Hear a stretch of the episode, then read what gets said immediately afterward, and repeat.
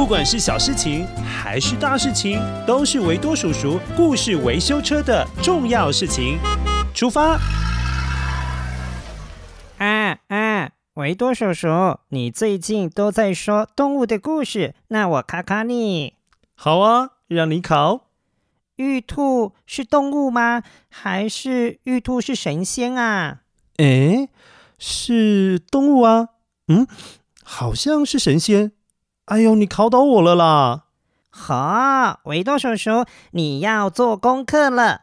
我想你连玉兔怎么来的都不知道吧？啊，不好意思哦，让你发现了。可爱的晴晴在问玉兔的故事，我想你赶快做功课，这样就能够说说玉兔的典故和由来了。Friday,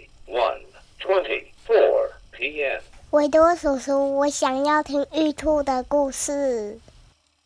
哇，可爱的晴晴点播了。那中秋节我们就来听玉兔的故事。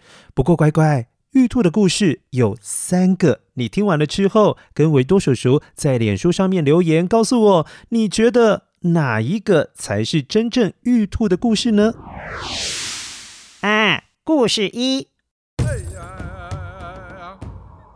很久很久以前，相传有三位神仙变成了三个可怜的老人。他们为了要测试三种动物，比较谁到底比较善良。而这三种动物分别是狐狸、猴子，还有兔子。三位神仙打算跟这三只动物乞讨一些食物来吃。求求你，行行好，行行好！我已经一整天没有吃东西了，你可以分一点食物给我吃吗？拜托啊，拜托了！狐狸还有猴子都拿了手边刚摘下来的水果，给装成乞丐的老神仙。啊，这是我刚摘下来的葡萄，给你吃吧。是我没有吃完的香蕉，给你吃吧。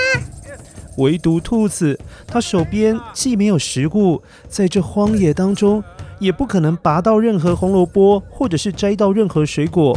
于是，兔子束手无策的时候，它竟然说：“啊，老人家，你要活下去，不然你吃我好了。”兔子表示要牺牲自己，让老人家不要饿着了。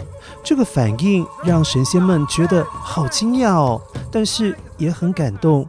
后来神仙们为了表扬兔子舍己救人，也就是说，为了帮助别人不惜牺牲自己的精神，封这只小兔子为玉兔，变成了神仙，和嫦娥一样，一起住进月亮上的广寒宫。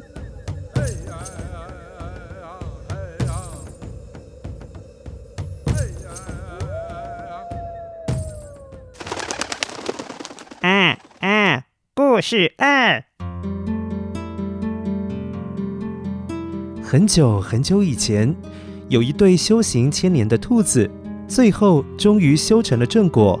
兔子夫妻变成了神仙之后，还一起养育了四个很可爱的女儿，过着非常幸福的生活。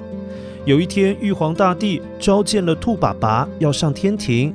正好那一天是八月十五号，中秋节。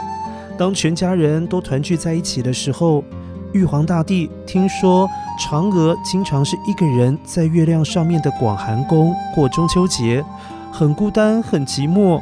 于是感叹的玉皇大帝随口说了一句话：“要是有人可以陪伴嫦娥就好了。”毕竟他当初也是为了阻止坏人得到长生不老的药，才吞了仙药，孤单的飞到月亮上定居下来，也算是救了许多老百姓，不让坏人贻害千年呢。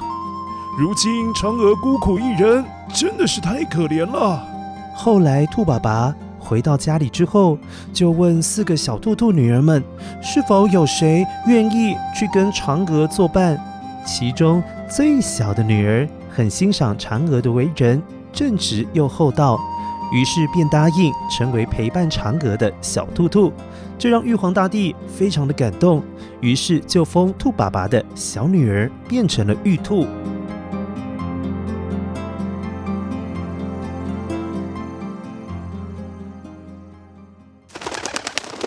啊啊啊！故事三。很久很久以前。当时候，嫦娥还在人间的时候，就非常喜欢跟小兔兔玩在一起，于是家里面就养了一只小兔子。那个时候的嫦娥几乎每天都抱着兔子来作伴，就连嫁给后羿之后，她也是带着那只兔子一起过生活。后来，嫦娥吃了长生不老的仙药，快要飞到月亮的时候。因为害怕一个人在月亮上面过生活，没有人陪伴，于是便呼唤小兔子：“小兔子，我们一起前往月亮吧！”小兔兔，快来，跟着我到月亮上吧！因此，嫦娥跟玉兔一样，其实都是从人间升天到广寒宫的。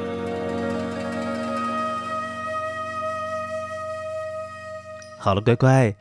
三个关于玉兔的故事，你觉得哪一个故事比较像是玉兔到月亮去定居的典故呢？如果你知道的话，可以到脸书上面告诉维多叔叔你的选择好吗？那中秋节到了，维多叔叔还没有吃月饼，也没有吃柚子，你先帮我吃一下好不好？还是你现在很忙着吃烤肉？好了，维多叔叔又要去加班了，因为最近要创作一个故事，写了好久好久都想不出结局，希望很快可以跟大家分享这个故事。那维多叔叔先去忙喽，祝你中秋节快乐，拜拜。